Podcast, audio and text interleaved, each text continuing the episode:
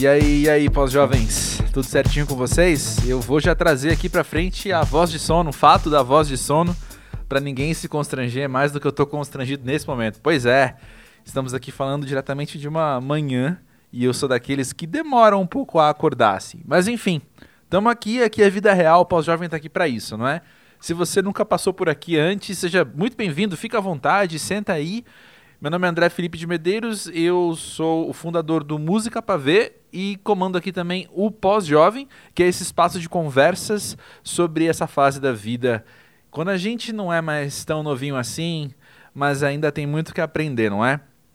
Por que, que eu comecei falando do Música para Ver também? Porque vem daí a minha relação com o Zudzilla, o convidado de hoje. A gente conversou pela primeira vez faz acho que uns dois anos, e eu lembro que foi uma entrevista que repercutiu muito em mim, sabe? Foi uma conversa daquelas que eh, era, foi um papo por telefone, só assim, e a gente conversando e eu, eu podendo admirar, contemplar, assim, falar, mano, esse cara, a verdade desse cara é muito grande, esse cara, ele tem muito que dizer, com uma força muito grande, uma força intelectual, uma força emotiva, tudo tá tudo muito equalizado, tudo muito legal ali, assim, do jeito que eu, que eu gosto de, de ter contato, de receber, sabe? E aí, desde então, ele virou, assim, um dos meus rappers favoritos.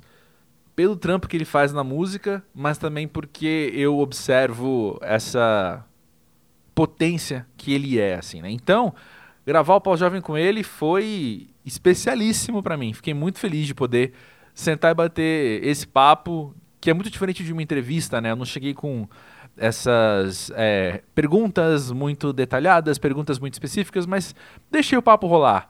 Eu, eu sabia que a gente tinha coisas específicas para conversar, na verdade, porque esse episódio está vindo na semana em que ele lança um EP manhã, tarde e noite, nesta quinta-feira, dia 22 de julho, sendo que ele tem um lançamento peculiar, assim. Hoje, dia 20, né, o dia que sai esse episódio, pela manhã saiu um clipe, aí no dia 21 à tarde outro clipe, e aí dia 22 à noite o último clipe, acompanhado do EP completo, então, com as três faixas nas plataformas digitais. Eu, privilegiado que sou, tive acesso já a todo esse material, curti pra caramba e já quero colocar nas playlists, já quero colocar ali na minha biblioteca pra, pra ouvir mais vezes depois. Situando um pouquinho mais, para quem não conhece o Zudzilla, se prepara que agora você vai virar fã também, né? Ele é de Pelotas, no Rio Grande do Sul, assim como eu também nasceu em 85. E ele recentemente virou pai do Daio, com a sua parceira cantora Lued Luna, de quem eu também sou muito fã. Eles viraram um desses casalzões, assim, que a gente admira de longe, né? Duas pessoas incríveis juntas, procriando agora. Olha aí, isso dá esperança para a humanidade, não é? E como ele mesmo conversa, ele é um rapper, só que ele faz muito mais coisas do grafite ao jazz. Ele vai conversar um pouquinho sobre tudo isso agora nos próximos momentos. Quero falar de novo com você que nunca veio aqui ao Pós-Jovem, te convido a seguir o arroba Pós-Jovem nas redes sociais. A gente está no Twitter e no Instagram. E também já segue aí o podcast na plataforma em que você está escutando neste momento, porque toda terça-feira tem um episódio novo, sempre com pessoas muito incríveis, de diversas áreas, de diversas vivências, de diversas idades também, né? Mas todo mundo falando sobre maturidade, sobre aprendizado, sobre a vida como ela é, sem roteiro, sem muito filtro, sem muita edição também no fim das contas. E se você curtiu então o papo com o Zudzilla e você quer ouvir mais do pós-jovem, mas não sabe por onde começar, eu tenho aqui algumas dicas de episódios que, ao meu ver, tem a ver com esse, né? O primeiro deles é um dos episódios mais queridos aqui do Pós-Jovem, um dos que as pessoas mais comentam comigo que gostam, que é o episódio número 33 com o Rashid, o grande Rashid, né? Baita rapper também, baita pensador também. E aí, no meio da conversa, você vai notar que o Zudzilla vai comentar sobre umas implicações muito pessoais do sistema que a gente vive, tanto o sistema econômico quanto o sistema sociocultural que que é racista pra caramba em sua estrutura, né? E ele me lembra um episódio super recente, que é o 80, com o Stefano Volpe, o autor do livro Homens Pretos Não Choram. E o Stefano conversou coisas muito parecidas, cada um com sua vivência, cada um com, né, suas, suas experiências e repertórios, mas eu, eu percebo uma intersecção muito forte do que os dois trazem enquanto impacto individual dessa questão coletiva, né? E um outro episódio, se ele não tem tanto a ver com os temas assim que a gente conversou, ele tem a ver num nível muito pessoal, porque eu sei que ela é fã do Zudzilla, porque a gente já conversou sobre isso. É a Lai Soares, da banda Tuyo, que é, tá aqui no episódio 36 do Pós-Jovem. Lembro uma vez a gente conversando sobre o Zudzilla, bem nessa época que eu conheci ele, assim, eu não lembro agora se ela também tinha acabado de conhecer ele, ou se tinha rolado algum festival que eles tocaram juntos. Eu esqueci os detalhes agora, mas eu lembro muito bem da conversa, nós dois empolgadíssimos com a pessoa, com o artista, com a poesia Zudzilla. E agora é a tua vez de ficar impressionado com isso. Já já eu volto pra gente conversar mais um pouco. Até já.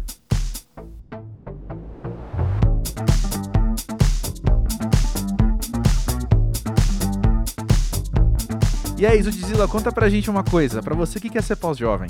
Cara, ser pós-jovem é ser adulto com aquele. É ser adulto vendo Dragon Ball. Adorei! Adorei! E curtindo Dragon Ball pra caramba, tipo, inteiramente, ao mesmo tempo sendo adulto inteiramente também, né? Exatamente. Às vezes a gente até faz umas analogias do anime que tá vendo com a própria vida. Sim. Eu, eu curto muito, tá ligado? Eu sou, como eu vim do desenho, desenho pra caraca, eu não consigo me livrar de ver desenho. Então eu tô esperando meu filho chegar a uma idade de poder ver desenho comigo, que acho que vai ser o momento mais foda da minha vida. Mas é isso, cara. É, é, é ter noção, é finalmente ter noção de responsabilidade sendo irresponsável.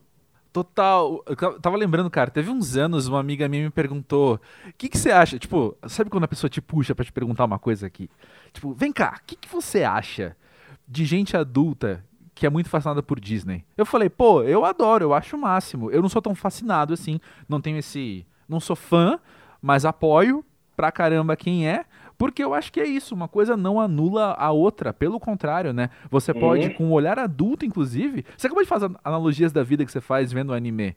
Isso talvez você não faria Sim. aos 12 anos, por exemplo, aos 15 anos. Mas agora você tem uma, um outro olhar que te faz aproveitar aquilo como adulto, como um pós-jovem, no caso. Óbvio, cara, são. Acho que, tipo, as fases da vida, elas não. Elas não matam o teu eu de ontem, tá ligado?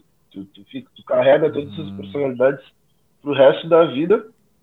Todas essas passagens, eu pelo menos sou uma pessoa que tenho é, três ou quatro personalidades que me acompanham sempre, tá ligado? Desde que eu sou moleque, eu consigo me mapear enquanto Maninho, que era meu apelido de bairro, e aí depois, mais tarde, Zulu, que é meu tag de grafiteiro, me entender como Zudzilla, e agora já tô numa fase muito mais Júlio César do que nunca, tá? Que eu achei que nunca ia chegar na minha vida, que é a minha fase de, de pagar conta, de, tipo, beber menos, de, de responsabilidade total. Porém, o maninho ainda tá do meu lado, direto e reto, rindo de coisa boba, tá ligado? E acho que perder isso, tá ligado? É uma das coisas que o nosso sistema econômico e sistema de vida, ele nos, nos coloca, tá ligado? Que para tu poder avançar e evoluir, eu precisava ficar matando os teus erros de ontem. Nossa. E aí eu não, não acho isso muito legal, tá ligado? Eu acho que eles te ensinam. Eu acho que, claro, voltar para trás também é algo muito bizarro e tentar manter aquela juventude, tentar manter aquela uhum. maturidade, uhum. em algum momento vai se tornar algo nocivo. Tá a gente uhum. perdeu diversos músicos assim, tá ligado? Uhum, é verdade. Foi uma galera que, tipo, porra, não quis crescer, amadurecer enquanto pessoa mesmo. E aí se matou, tá ligado? Tipo, cara, alguns depressivos e tal, mas tem uma galera que, tipo, quando viu que tava velho, não aguentou mais, tá ligado? Uhum. E aí, porra, envelhecer com qualidade é o bagulho mais massa que tem, tá ligado? Não é? não é? Você tá, tá curtindo ser pós-jovem? Cara, eu, eu tô, porque na real, pra mim, eu, eu, não, eu não traço essa não, as pessoas é que rotulam isso pra mim, tá ligado? É, uh -huh. De vez em quando é que alguém olha pra mim e fala, tipo, por exemplo, agora eu tô com meu joelho fudido porque eu fui dar um rolê de skate, tá ligado? E aí uma galera que fala, pô, mas eu não tenho mais idade pra andar de skate. Eu digo, tipo, porra. Como não? Como assim, mano? Tá é. Tá ligado? Como eu não tenho idade pra andar de skate? Eu ainda tô em pé. Eu ainda tenho perna, tá? eu ainda tenho vontade de andar de skate. Como é que eu não vou andar de skate, saca? Tipo, é, acho que as, as outras pessoas é que acabam nos limitando, nos rotulando, uhum. nos podando de fazer coisas que, que a gente ama, tá ligado? Eu, eu, como grafiteiro, e por não ter seguido isso enquanto profissão, eu demoro muito para pintar, mas eu nunca deixei de pintar minha vida inteira. Uhum. Então, às vezes, quando eu vou pintar, alguém fica tipo, ah, caraca, tu vai pintar, pá. Mas, porra, tu ainda pinta, tipo, óbvio, cara, eu tô vivo, tá ligado? Eu sempre pintei, tá ligado? Total. Eu sempre vou pintar. Então, tipo, pra mim ser pós-jovem é, é, algo que eu já planejava antes. eu já planejei como é que eu ia ser no futuro, na verdade, quando eu era molecão, eu já pensava, pô, quando eu for, quando eu tiver meus 35 anos, eu vou ter meu dinheiro para comprar minha cinta, vou ter meu microfone, vou ter minha guitarra, vou ter meus bagulhos, vou fazer tudo que eu não tô conseguindo fazer agora, que eu sou jovem, que eu quero fazer, vou poder fazer. E é isso, acho que ser pós-jovem também é proporcionar para tua criança interior, para teu jovem interior, essa liberdade, tá ligado? Que tu, sei lá, por N condições não pode ter. Cara, que muito massa ouvir isso. Quando você. Você tem esse momento, às vezes, muito pessoal, muito lúdico também, né? De você, então, comprar a sua tinta, você comprar o seu microfone e você falar: Ó, oh, isso aqui é para mim, mas é também pro meu eu de 20 anos atrás, sabe? Uhum. Sabe? É muito irado, velho. É muito irado, porque eu acho que isso também acaba frustrando a gente durante um tempo e, e a gente cai nessa máquina aí que, que nos esmaga, esmagações, esmaga tempo, tá ligado? E se tu não conseguir olhar para ti, resgatar pequenas coisas que sempre te fizeram felizes, ou tu vai te tornar infeliz pra caralho, ou vai ficar só feliz observando a vida dos outros, que é o que a gente vive hoje em dia, tá ligado? Tipo, antes, antigamente, né? Ó, isso aí já é uma coisa de pós-jovem. Antigamente é? já virou pós-jovem. Mas antigamente, velho, tipo, porra, por mais que eu trabalhasse, eu já trabalhei em trampo, em trampo trabalhos formais, tá ligado? Mas meu trabalho formal era da segunda até a, a sexta. Quinta, tá ligado? Sexta-feira já dava pra dar. E aí, quinta-feira já começava, já saía pra pintar, já saía pra tomar uma cerveja. Aí é pra, pra desopilar, pra poder ter uma curva, pra poder conseguir sair dessa máquina e não deixar que ela me matasse me esmagasse. E sempre nesse pensamento, tipo, eu vou trabalhar cada vez mais para trabalhar cada vez menos vida. Sim. E sim. se eu chegar em um momento, é, nesse período, é, de vida, nesse antigamente que eu estou falando, eu era feliz sendo, eu era feliz estando, eu era feliz fazendo. Cara, hoje em dia eu, eu, eu consigo perceber dinâmicas de pessoas que no final de semana tiram foto de si mesmo, tá ligado? Ao invés de hum. curtir a sua pessoa ali naquele momento, ela curte que outra pessoa está curtindo. Saca? Tipo, sim, a sua felicidade sim. ela passa a ser validada por alguém. E aí essa dinâmica é muito foda, tá ligado? Eu, tipo, por exemplo, sou uma pessoa que eu fui completamente longe do meu celular. E é por isso que eu quase me atrasei hoje pra, pra esse bate-papo, tá ligado? eu, meu celular, eu também, eu, viu? Eu também fico bem longe do celular. Eu durmo, eu deixo ele no banheiro aqui da. Tem dois banheiros, um quarto e outro normal. Eu deixo ele no primeiro banheiro daqui e vou me deitar no quarto e só vou mexer no celular no outro dia. Porque uhum. o dia inteiro a gente passa trabalhando, passa também visitando outros sites na, internet. E se não reservar um tempo para ficar com a família, para ficar contigo mesmo, tu acaba te perdendo. E aí tu acaba esquecendo que um dia tu quis comprar uma guitarra, esquecendo que um dia tu quis pintar, esquecendo de ti mesmo, para viver umas outras vidas que nem vão te fazer feliz. Tu só vai perceber que não te faz feliz quando estiver dentro dela. E aí já é tarde demais. É. Nossa, total, cara, total. E Mudando um pouco de assunto, porém, ó, não tanto assim, né? Falando sobre ser pós-jovem, é muito interessante poder sentar e conversar contigo hoje, e mesmo a gente estando no começo da conversa, eu sei é óbvio, você também sabe, que a gente vai falar em algum momento sobre paternidade. Afinal, você teve filho há pouco tempo. Só que essa conversa, esse episódio está saindo também numa mini temporada muito orgânica, cara. Isso não foi planejado, isso não foi, enfim, sonhado, desenhado. Que a gente teve várias mães seguidas falando sobre maternidade aqui no Pós-Jovem. E é claro que, de novo, se eu não planejei isso, elas trazerem é algo que a gente abraça com grande alegria, porque a gente está aprendendo sobre a experiência delas. Bom, inclusive, assim, a Lila falou muito sobre transformações até no corpo dela, né, que eles tiveram com maternidade. Dito isso, é óbvio, é indiscutível que a mulher experimenta a maternidade de um jeito extremamente mais intenso do que o homem, porque o corpo dela está em jogo ali. Uhum. Mas é igualmente indiscutível que muda a sua vida, muda a sua mentalidade enquanto pessoa, quando você vira pai. Uhum. E aí, como é, como é que tá sendo para você isso? Cara, é muito louco porque eu vivo um, um novo momento, tá ligado? Enquanto enquanto ser humano mesmo, porque as, uhum.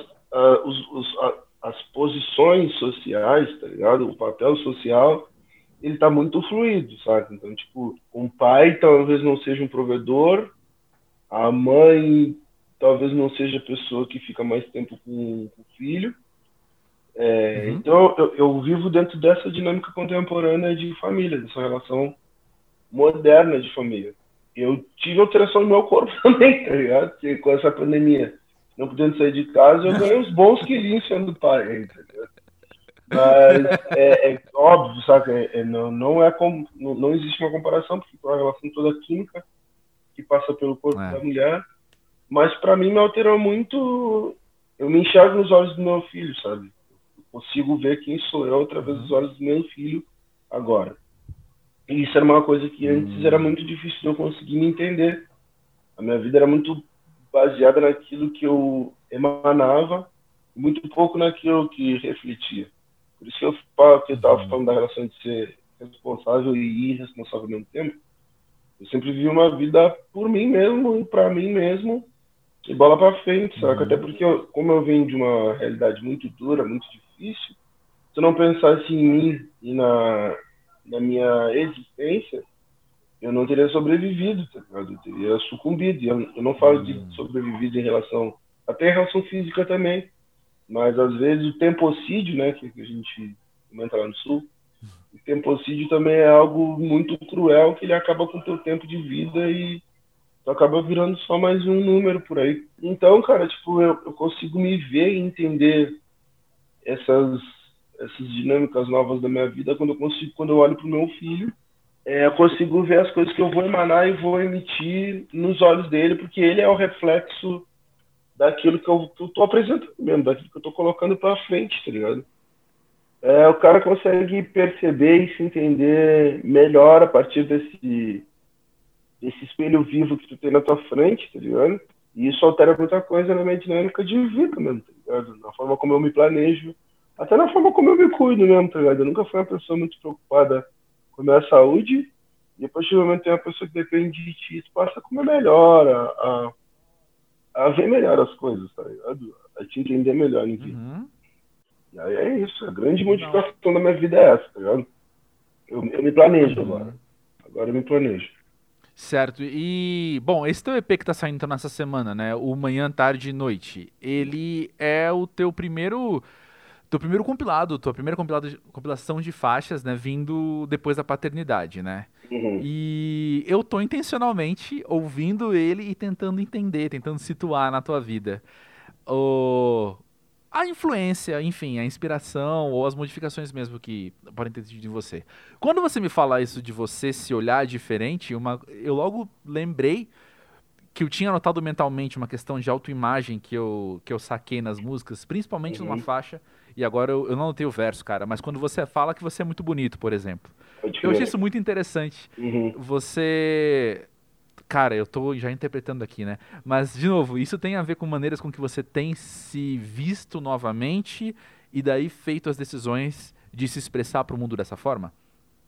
Cara, também. Também. Essa, essa é uma questão de resgate de autoestima mesmo, tá ligado? Porque a gente vive numa sociedade que imageticamente sabota é, a nossa nosso indivíduo preto e aí é, é uma retomada disso e trazer isso à tona é uma forma de eu saber como lidar com meu filho porque ele é tão retinto quanto eu tá então se eu não conseguir me autoafirmar enquanto alguém que se ama eu não vou saber explicar para ele eu não vou conseguir municiar ele para ele poder é, superar essa problemática que a sociedade vai trazer para ele, porque é, a, a, frase da música é eu sempre fui bonito pra caralho, porém preto e pobre não tem vez.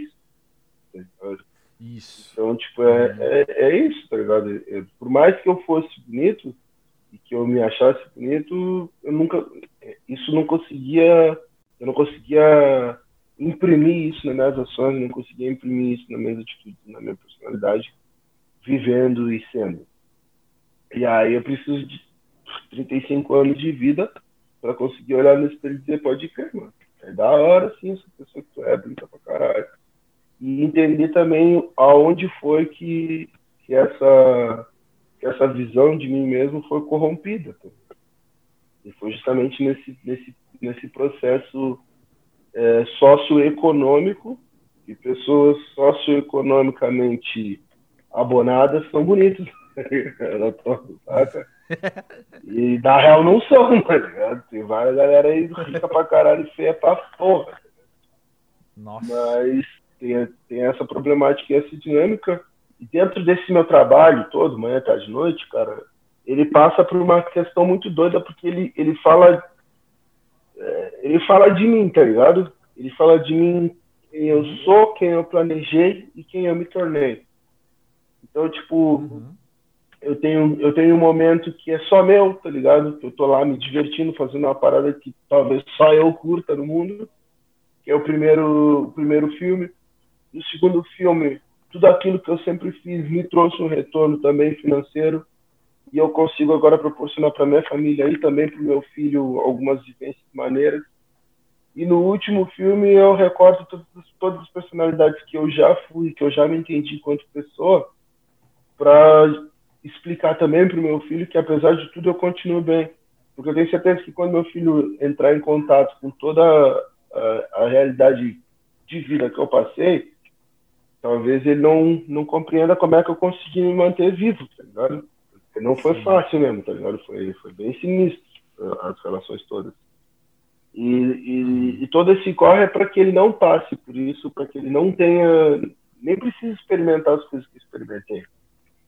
Então, tipo, apesar de tudo, eu continuo bem, tá ligado? Apesar de, mesmo que, que hoje em dia, só hoje em dia eu consigo me identificar como alguém esteticamente bonito e tal, teve muitas coisas no meu caminho que me sabotaram e tentaram fazer com que eu sucumbisse. E apesar de tudo, eu continuo bem, tá ligado? Independente do primeiro uhum. momento em que eu me divirto ou do segundo momento em que eu sou responsável, na verdade, eu sou aquele cara que acopla essas, essas vivências todas para dizer que, porra, independente de tudo, pode crer pra caraca, tá ligado?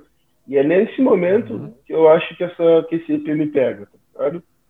Ele me pega nesse uhum. momento de eu conseguir olhar para trás para minha vida inteira e pensar que tudo foi válido para reconstruir uma nova vivência a partir de agora. Tá? E é aí uhum. que meu filho vem me dar esse. abre esse parênteses na minha vida, abre um caminho novo, uma tarde. Pô, que excelente, cara, excelente. Ainda sobre a questão da autoimagem, o quanto você está em um relacionamento que não só vocês dividem uma casa, mas vocês dividem uma criança, vocês dividem a, a, a paternidade, né? Uhum. O quanto isso também tem. O quanto isso tem moldado a sua visão de si mesmo?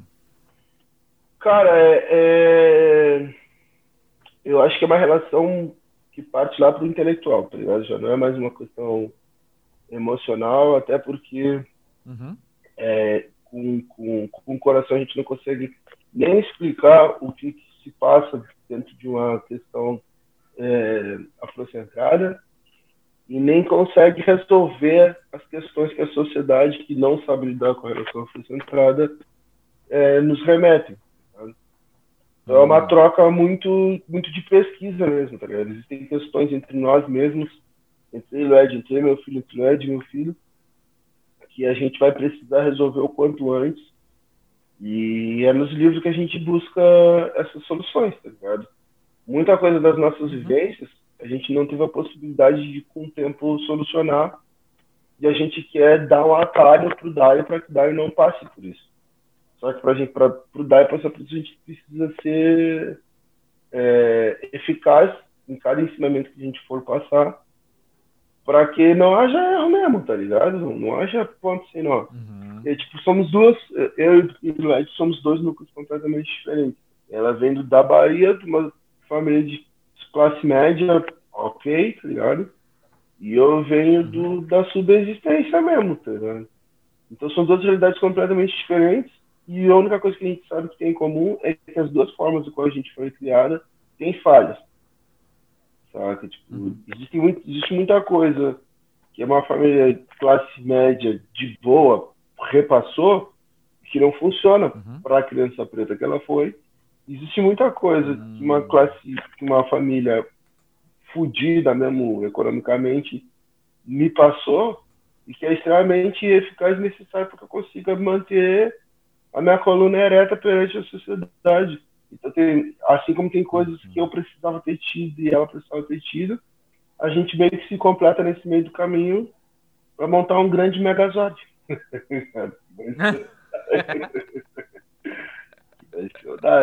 Interessante, cara, que interessante. Tem um outro paralelo que eu fiquei pensando, num lugar muito lúdico de interpretação, assim, né? Mas é que quando eu fico pensando nas questões coletivas do rap, né? Nas questões coletivas, você tá falando, cantando sobre você, sabendo que isso é representativo para outras pessoas, né? Que outras pessoas vão se enxergar em você e tal. Uhum. Tem essa questão coletiva muito forte. Em paralelo, pensando em, em, paternidade e maternidade, tem aquela frase que eu acho muito legal, né? De que é preciso toda uma aldeia para criar uma criança. Ou seja, a criança, a criação também vem do coletivo, né? Uhum. E você está transitando entre entre lugares de coletivo que são muito interessantes e que devem ter muita coisa em comum também, né? É, tem muita coisa em comum, tá ligado? Exatamente por a gente ser duas famílias pretas, é, existem cicatrizes que, que, que vêm da, da, da, mesma arma e que a gente consegue detectar no meio do caminho. E, e, é isso, tá ligado? Tipo, a, mais falando mesmo da minha família, porque é, é o núcleo ao qual eu reconheço, cara, a gente é, é, é, muito unido, tá ligado? Especialmente com a criança, a gente, nossa, velho.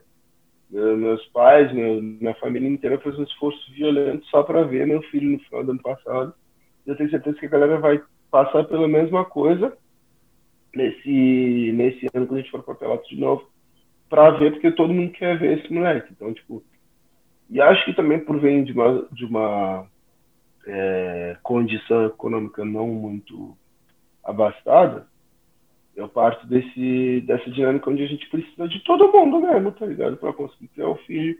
Eu fui criado por várias mães, tá tipo, tive Uhum. Criado por muita gente mesmo, sabe?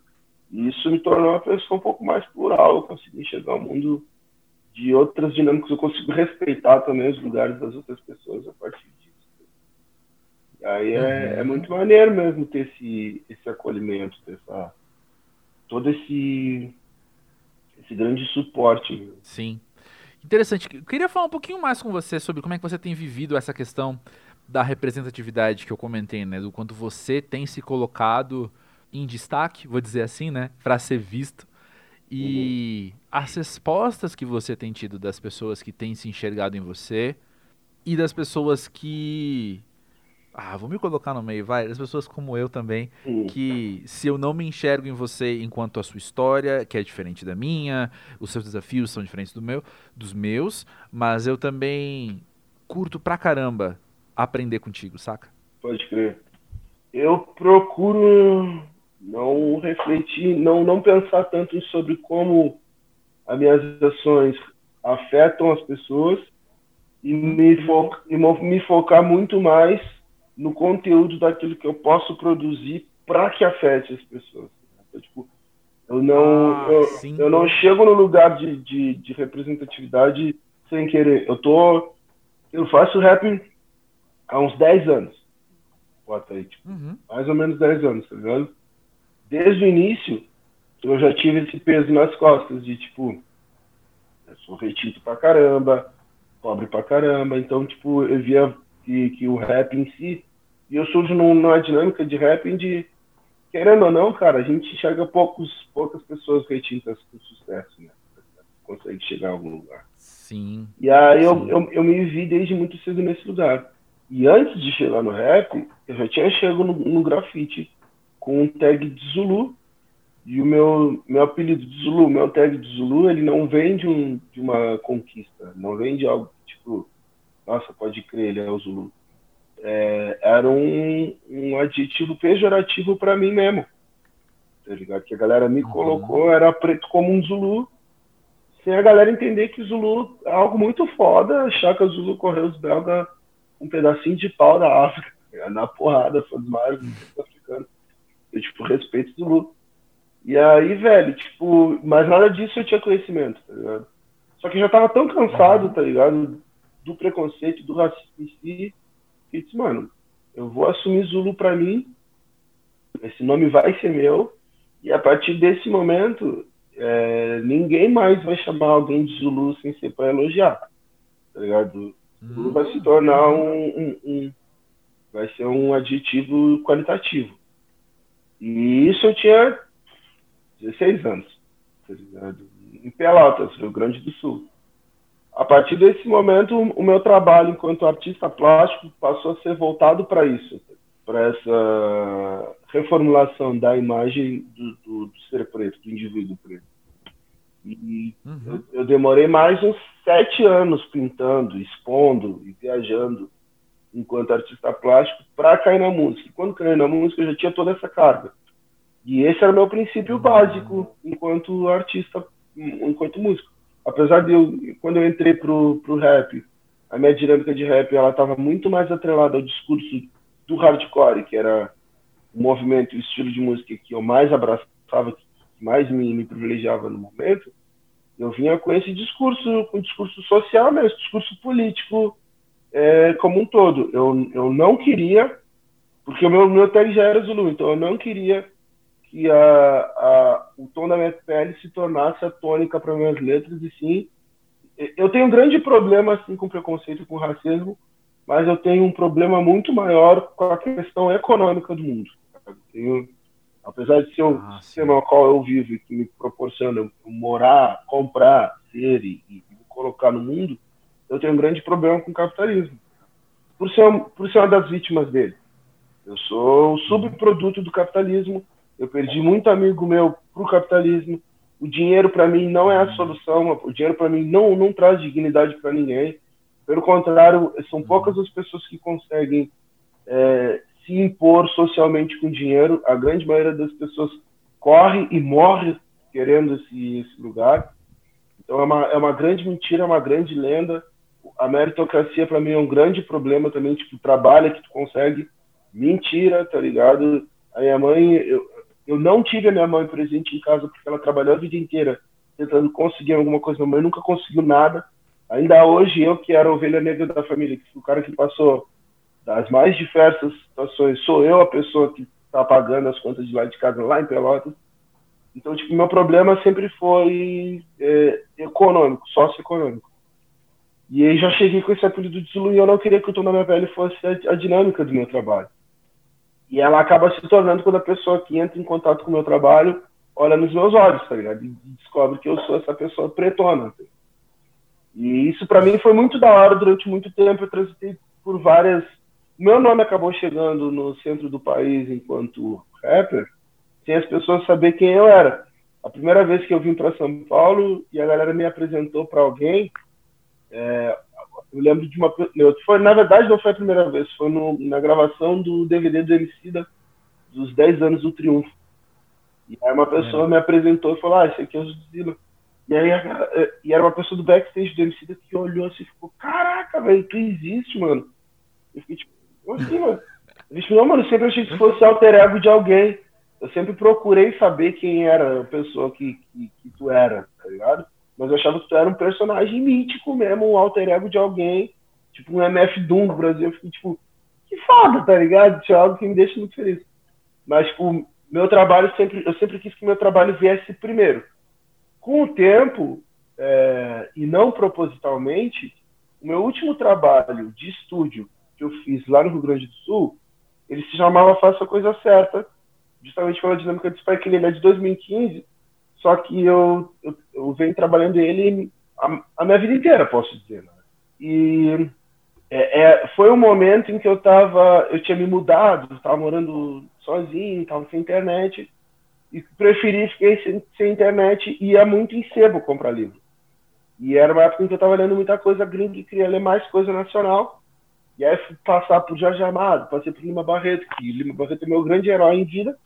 E acho que o discurso deles é, que já pautava racismo e, e, na sua época começou a atravessar meu discurso, começou a me dar poder de fala, me dar é, é, potência na minha narrativa, e isso transpassou pelo meu trabalho. Nisso eu já era o já era o Zulu, todo mundo já sabia, já, já me entendia, mas faltava um grande marco. E quando eu faço, escrevo o nome Faça a Coisa Certa ele veio aos 45 minutos do segundo tempo, porque eu tava, uhum. como todo esse discurso racial estava passando por mim, e eu estava vendo que em algum momento é, o povo preto ele, ele vai deixar de ser é, passivo para ser ativo, e eu já estava escrevendo isso em 2013. Em 2015 eu consegui sintetizar isso da forma mais musical mesmo, tá ligado? Melhorar minha escrita, melhorar minha posição de voz, melhorar minha postura mesmo enquanto artista. Eu achei que era o momento de colocar para fora. Tava tendo toda essa potência literal me transpassando, literária me transpassando. E aí eu trago, eu fui ver um filme, de, eu nunca tinha visto nenhum filme de Spike Lee, e aí vi essa coisa certa, vi aquela efervescência é, étnica rolando dentro de um dia quente do Brooklyn eu falei, mano, isso aí é o nome do meu disco, isso aí vai, vai me contemplar enquanto narrativa. E eu trago isso num disco. E isso foi um grande marco no Rio Grande do Sul. Uhum. Chega, chega naquele momento em que os núcleos de rap, os coletivos de rap branco estavam bombando muito, tá ligado? A galera do Raikais, um quilo, da massa e tal. E era um coletivo de rap uhum. branco e eu chego no Rio Grande do Sul com esse marco preto, tá ligado? Porque o Rio Grande do Sul também estava assim, branco. Os grandes heróis do rap do Rio Grande do Sul para o Brasil inteiro, eles são brancos, a galera do Daguedes, Nitrodi e tal. E eu vendo que eu já estava tendo um pouco de repercussão fora do meu estado, disse, não, agora é o momento de dar uma patada. E aí é onde eu vejo o maior reflexo do meu trabalho, porque meu trampo ele, ele adentrou as universidades, é, ele virou pauta, ele adentrou é, jornais, ele, ele, ele teve uma expansão muito maior do que eu estava prospectando mas era algo que eu estava preparado para isso, porque eu sabia que o discurso que eu estava emanando era necessário naquele momento, dali por diante.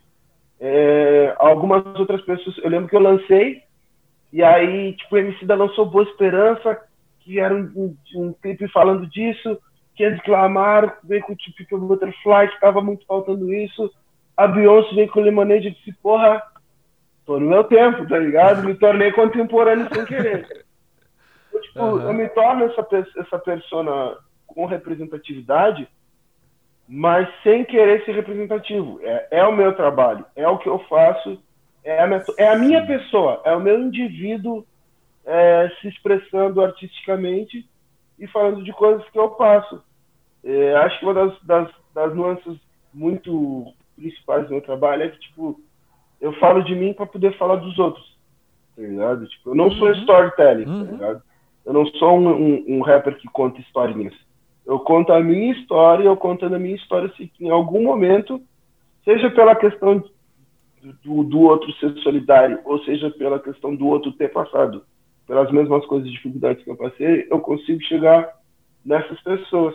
E aí acho que é tal grande desafio do artista conseguir colocar tudo isso de uma forma palatável para o uhum. grande público, tá ligado?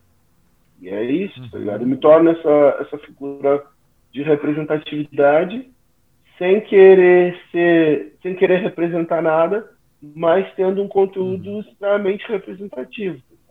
Eu estou dentro da narrativa, estou dentro da tônica, e aí eu acabo sendo essa pessoa, mas eu não sou panfletário, tá ligado?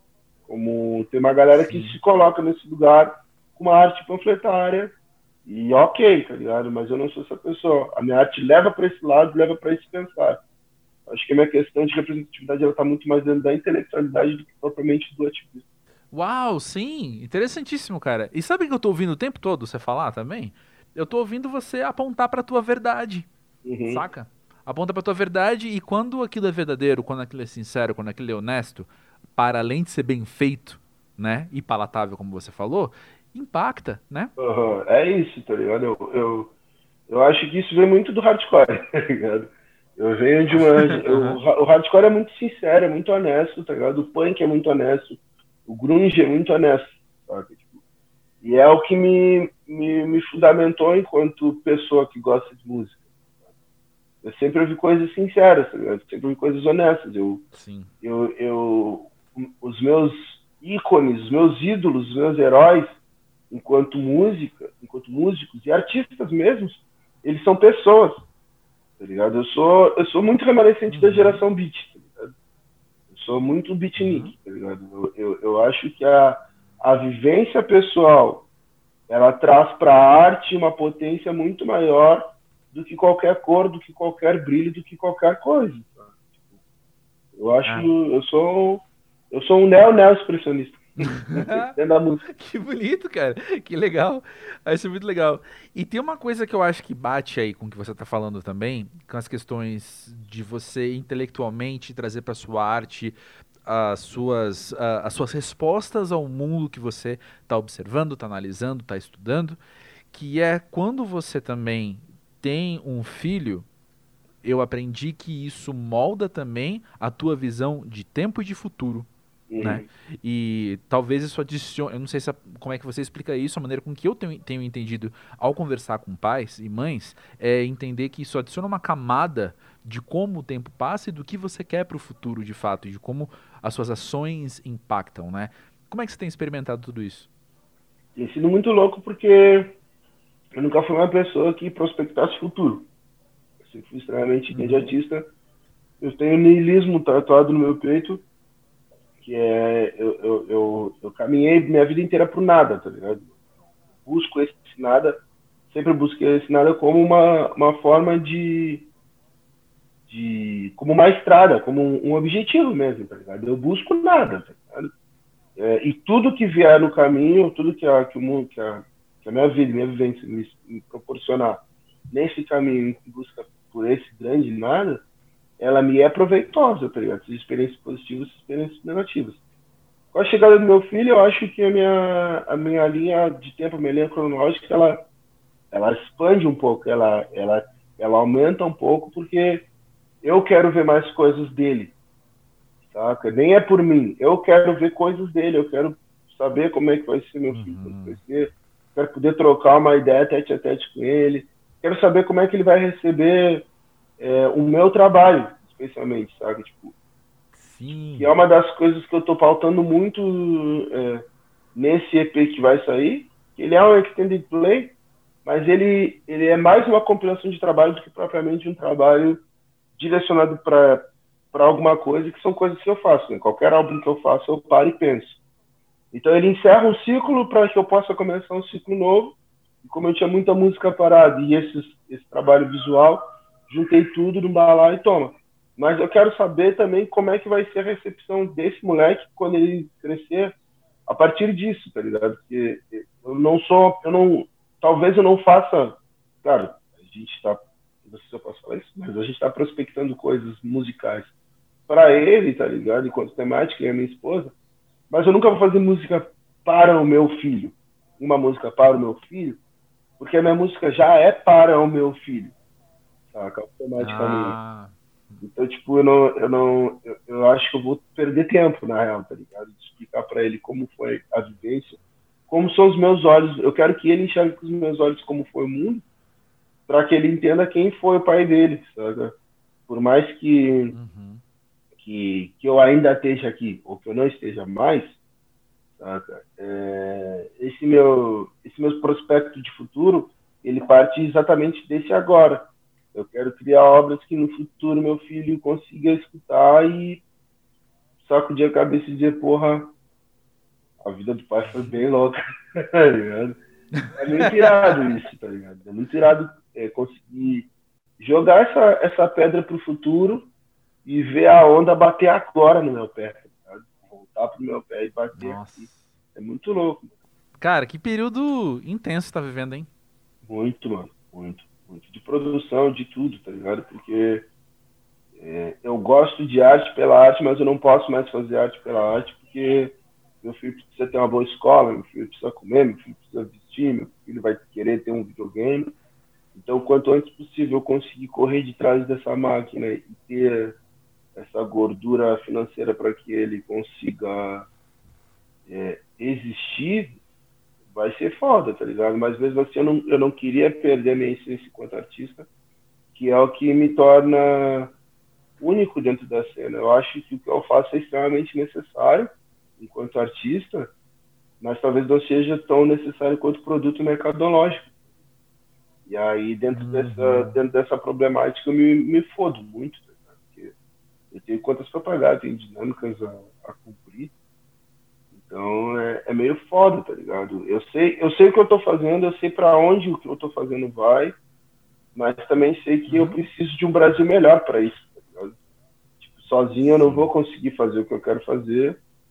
E poucas pessoas estão preocupadas em fazer o que eu faço, e eu não posso exigir que as outras pessoas façam o que eu tenho que fazer, o que eu quero fazer, o que eu estou fazendo. Seria muito covarde da minha parte colocar a culpa no, no, Brasil inteiro, no mundo inteiro, daquilo que eu quero fazer.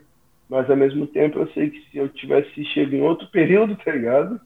Ou se eu já tivesse nascido aqui em, São Paulo, por exemplo, o meu corre estaria muito, seria muito mais fácil de compreender do que agora, que eu venho de lá do Rio Grande do Sul. Porque é muito mais fácil tu vir para cá, para São Paulo, sem uma dinâmica artística, sem uma proposta, uma poética artística, e começar do zero aqui, do que vir de outro lugar, já com nome, já com uma estrutura, e ter que galgar o seu espaço aqui no lugar, porque São Paulo é extremamente cruel, tá ligado? Ela é, ela é muito generosa, mas ao mesmo tempo ela é muito cruel.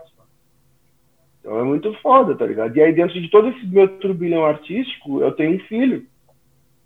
Aí é, porra, muito mais complicado pra caralho. Caramba. É porque eu sou uma pessoa que é. eu tenho é. muitos projetos, tá ligado? Eu me, eu me, eu me divido em, em, várias. Lá no Rio Grande do Sul a galera me, me conhece por elefante. E tem uma. uma é, tem uma. Uma fábula, Sete Sábios de Elefante, que eram sete sábios que discutiam a vida inteira sobre a, a verdade. E cada um deles tinha, se cegou para que eles conseguissem entender a verdade sem depender dos olhos. Eles só dialogassem e filosofassem sobre. E um dia chega um circo nessa cidade com um animal que ninguém consegue falar o nome. E os sete sábios vão e cada um toca numa parte desse animal e fala que acha que esse animal é com toda a, a, a veracidade do mundo. E o sétimo sábio ele pede para uma criança desenhar no chão, fazer com suco, né? É, no chão, na terra, o, o formato desse animal e ele toca nas linhas e ele fala, cara, a real é que vocês estão, tá todo mundo certo e tá todo mundo errado. Porque esse animal é muito maior do que vocês estão percebendo, mas o que vocês estão percebendo é isso aí também, tá ligado? E aí a galera no sul me conhece por essa fábula, tá ligado? Tem gente que me conhece como grafiteiro e acha que sou um bom grafiteiro e tá correto, mas eu sou maior do que grafite, tá ligado? Eu faço mais coisas que isso. E aí eu venho para São Paulo, onde a galera só me conhece enquanto rapper tá ligado? Enquanto MC, enquanto uma personalidade que canta rap. E, porra, pra mim trazer tudo isso à tona, tá ligado? Vai, talvez demore pra caralho, tá ligado? Ou tem que ser muito perspicaz. E com um filho, eu não tenho tempo para isso. Tá então, tipo, eu preciso dialogar com o mercado, eu vou precisar é, ter uma dinâmica de trampo que talvez a galera que me acompanhe meio que faça uma cara feia, não consiga entender por que, que eu tô fazendo isso. Mas é isso, meu filho me trouxe uma demanda que eu não tinha, tá Então, a partir de agora, ou a galera me entende ou vai ouvir outros bagulho, tá ligado? Mas pra isso eu tenho também disco de jazz, tenho minha, meu trampo com a minha guitarrinha, que logo menos sai meus beats, tem minha escultura. Tenho vários perfis no Instagram que, que são perfis secretos, tá ligado? Só 200 pessoas. Olha! Uh, porque eu preciso me comunicar, tá ligado? De outras formas Sim. e eu não posso atrapalhar o Zudzilla que é o artista Zudzilla, o rapper Zudzilla. Mas eu tenho outros perfis pelo Instagram que daqui a pouco alguém vai, vai descobrir, ah, ali, que é Ou não também. Mas me dá esse respiro, me dá uma, uma possibilidade de dialogar com um núcleo muito menor de pessoas, de seguidores, que no final das contas me, me satisfaz às vezes até mais ter que pensar durante uma semana em quantas coisas eu vou ter que postar pois é. Cara, antes de me despedir de você, uma outra pergunta que eu queria te fazer, que tá na minha cabeça há um tempo, quando eu comecei a pensar como é que ia ser, né, sonhar como é que ia ser se sentar com você e bater esse papo, Sim. eu fiquei pensando que tem aquela coisa que eu sempre ouço dos artistas, né, de que você é, é muito inevitável você ser influenciado pelo que te cerca esteticamente, aquilo tendo a ver com a tua proposta ou não. Eu ouço isso de diversos artistas. Tá, você mora com a Lued. Vocês estão habitando territórios sonoros um tanto distintos. Uhum. Mas o quanto você acha que ela tem te influenciado musicalmente? Cara, musicalmente, eu acho que a, ela me traz uma gama artística muito aquém do que eu conseguiria chegar nas minhas pesquisas, por exemplo, sample. Eu, eu aponto para a música dos anos 70, inevitavelmente, e new wave de, de, de oitentista, tá ligado? E pra frente é só pós-punk pra caralho, e rap pra cacete, tá ligado? Ela me vem com, uma, com, com as dinâmicas sonoras de coisas que eu nunca, nunca chegaria, tá ligado? Ela, ela me traz Bahia, por exemplo, tá ligado? Tipo, eu, eu passo a entender Bahia através dela mesmo, tá ligado? Porque não é algo que, que me chegou lá no Rio Grande do Sul de uma forma saudável. Tem muita coisa da Bahia, ah, tem muita coisa da Bahia que a gente ouve que eu escutava dizer, tá de sacanagem com isso, tá ligado? E, e, conversando com ela, eu percebo o quanto é o Chan, por exemplo, a harmonia do samba foi importante pra caralho pra uma revolução musical e uma retomada é, periférica das potências sonoras da Bahia, tá ligado?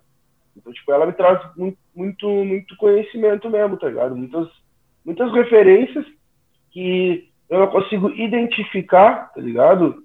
É, essa, essa interferência direta no meu trabalho, mas eu tenho certeza que tem. É que eu ainda tenho muita coisa do meu trabalho é, para experimentar que eu não consegui experimentar ainda. Tá? Tem muita dinâmica ainda que eu tô que eu tô testando, que eu tô. Então eu sou eu sou muito chato para música. Essa é a real. Tá? Tipo, eu, eu, eu nasci no, eu nem sei se eu posso falar isso. Se eu não puder, tu me corta depois, tá ligado? Mas eu nasci no streaming, tá ligado? Eu sou uma pessoa que eu não escuto, eu não escuto streaming, tá ligado? Tipo, eu me nego a receber é, indicação de música de um algoritmo, tá ligado? Tipo, eu, eu, ainda cato blog, mano. Eu ainda, eu ainda busco música em blog. Eu ainda baixo bagulho no Mediafire, tá ligado? Então, eu ainda compro, ainda, ainda passo em sebo e compro vinil de 5 reais só porque eu gosto da capa, tá ligado? Então, tipo, ainda, eu ainda tô e eu acho, na verdade, eu, estou falando na, na, questão de ainda tá, mas eu acho que eu não vou avançar muito, eu acho que esse sou eu.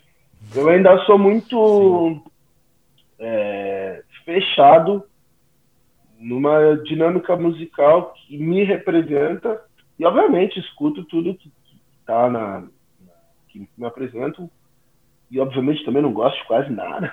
Eu sou uma pessoa que pra cacete pra cacete, tá ligado? Em, em questão de música. Mas eu tô. Eu tô. Eu tô exposto, tá ligado? A esse conhecimento musical totalmente diferente. Porque, mano, ela é, é outra coisa, velho.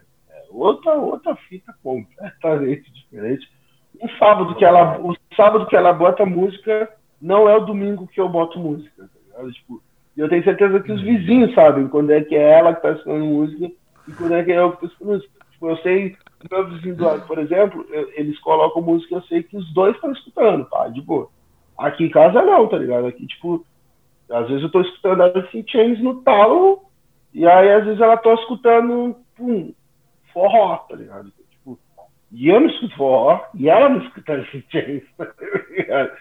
Então, tipo, a gente é, é tem uma transversalidade muito louca, e aí é onde, onde a gente volta para aquela tônica, tá ligado? Eu quero ver o Dio. Eu tava pensando nisso agora, cara. Eu quero eu ver o Dio. Nisso agora. Eu vou, é, eu vou pensando nele enquanto essa mistura é, estética e também até ele tem um símbolo muito bonito, né, cara? Dele ter nascido em São Paulo, de mãe baiana e pai gaúcho, né? Uhum. É uma coisa muito suco de Brasil, que é muito bonita. É massa, ele dobrou o mapa, tá ligado? Ele pegou o mapa assim. É juntou as duas, duas pontas, ele juntou assim, passou a mão no meio e dobrou o mapa, tá é Maravilhoso. Cara, é sempre muito bom falar contigo. É sempre muito enriquecedor. E agora eu acho que virou um desafio pessoal para mim, pra quem estiver ouvindo. Quem conseguir te fazer uma indicação musical bacana, então, vai ganhar um prêmio, sei lá, né? Porra, vai. vai, vai. Mas, cara, não é Obrigado tão difícil, tá ligado? Na moral, não é tão difícil, saca? É só buscar as coisas mais estranhas que tem. fica a dica então. Olha só. Obrigado por estar aqui no Pós Jovem, obrigado por trazer você e a tua verdade aqui pro podcast, viu? Da hora, muito feliz também de poder estar trocando ideia, eu gosto muito de falar, fala pra caralho. Agradeço a possibilidade de estar aqui conversando contigo, foi uma manhã muito da hora. Um salve pra todo mundo aí. Boa, bora ouvir o EP novo. É nóis, com certeza.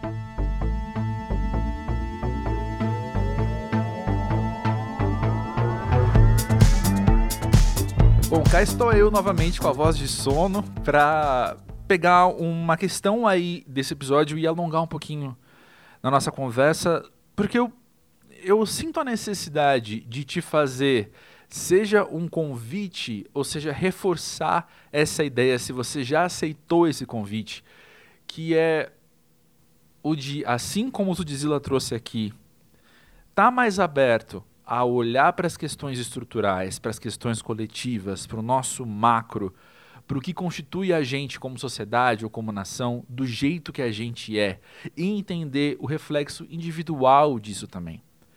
Nesse furacão de informação que a gente vive, fogo cruzado de vozes, de ideias, de fatos e de fatos entre aspas, né? Muitos gritos e muito, enfim, muita informação o tempo todo, eu penso que às vezes a gente perde essa noção de que quando estamos falando de política, quando estamos falando de economia, quando estamos falando de sociologia, a gente não está falando só do grande, do coletivo ou do abstrato, do subjetivo, do conceitual. A gente está falando da vida prática, a gente está falando do um a um, de como a gente interage nas nossas micro interações, sabe? Como é que você reage a alguma coisa, as escolhas que você faz, em como você dialoga com o outro e dialoga com o que está ao teu redor. É individual, é você, sou eu, sabe? O outro não é um conceito abstrato. O outro é quem está ali do teu lado mesmo para atravessar a rua com você, quem está com você esperando o elevador, quem está com você, enfim. Em qualquer situação extremamente cotidiana. E quando a gente fica mais aberto a essas ideias. Eu falo isso por experiência pessoal, mas também por experiências ao meu redor que me inspiram, né? Pessoas com quem eu converso e que eu aprendo isso. Quando a gente traz para perto esses conceitos, traz para perto essas práticas, ou melhor, transforma em prática, né? O que a gente está aprendendo, o que a gente está observando, a gente entende de uma vez, primeiro, o quanto é pessoal, o quanto é individual também isso, né? Depois, o quanto é importante, então, a gente de fato ter contato com essas ideias e dialogar com elas para a gente poder construir de fato um mundo melhor. Eu não tenho filhos, mas eu entendo, até onde eu consigo entender, né? Eu, eu, eu penso que eu entendo muito bem quando o Zudzilla fala de se preocupar em construir um mundo melhor para o Daio. Olha só, não é macro, não é conceitual, não é abstrato é na prática o que, que eu posso fazer, que escolhas que eu vou fazer para o DAIO ter um mundo melhor do que esse que eu estou vendo hoje. E a gente já teve aqui algumas vezes nessa temporada, principalmente né, do pós-jovem, umas ideias sobre construção de futuro, que eu gosto muito, que eu, eu sou muito fã e, e faço questão de propagar essas ideias, investir tempo né, é, falando sobre isso. Porque, de novo, a relevância é absurda, né, gente? É a, é a nossa vida. É, é isso, é a nossa vida. Não é algo muito de novo, que eu dou um passo para trás para conseguir enxergar. Eu aqui, do lugar que eu tô, só de abrir os olhos é o que eu tô vendo, sabe? Então, eu preciso lembrar, então, desde a hora que eu vou votar num governante até essas micro interações que eu falei, de que eu faço parte de um coletivo. Sim, eu faço parte de uma nação absurdamente continental, que é o Brasil, e essas implicações estão no micro. Essas implicações estão no pequeno, estão aqui no de novo, no esperado elevador, em como eu trato o porteiro do prédio, em como eu trato o CEO da empresa também. Tudo isso afeta o micro e o macro. Eu faço parte, minhas interações micro fazem parte de um macro. Quanto mais a gente tem noção disso, mais prática é a construção desse futuro. Bom, é isso. Falei aqui, como sempre, sem roteiro, olhando para meio que para a parede, gesticulando mais do que eu precisava, mas eu sou desses. Espero que tenha feito sentido para você, como faz sentido para mim. Quais coisas têm feito sentido para você? Nesse micro, nesse macro, nesse meio termo das interações, dos diálogos. Vamos conversar mais sobre isso. O que é ser pós-jovem para você? O que você tem aprendido na vida pós-jovem? Vamos bater um papo no podcast pós-jovem.com.br. Eu vou adorar trazer você aqui para o podcast, trazer a sua história, seus aprendizados e a gente poder conversar, seja com um convidado, ou seja nesse, nesse nosso momento mais íntimo aqui do fim, a gente poder trazer a sua história e, e aprender junto, né? Reforço os convites de seguir o arroba pós-jovem nas redes sociais e também aqui na plataforma em que você está escutando. Que na semana que vem tem mais uma pessoa incrível vindo aqui conversar comigo no Pós-Jovem. Eu vou ter o privilégio de receber uma pessoa e o privilégio de mostrar para vocês essa pessoa também. E é isso, vamos mantendo contato, vamos conversando e vamos construindo aí esse futuro, seja semana que vem ou seja para as gerações que a gente não vai observar. Mas é a nossa parte, né não, não? Então valeu, ouçam manhã, tarde e noite do Zilla que tá muito massa. E semana que vem tem mais. Grande beijo.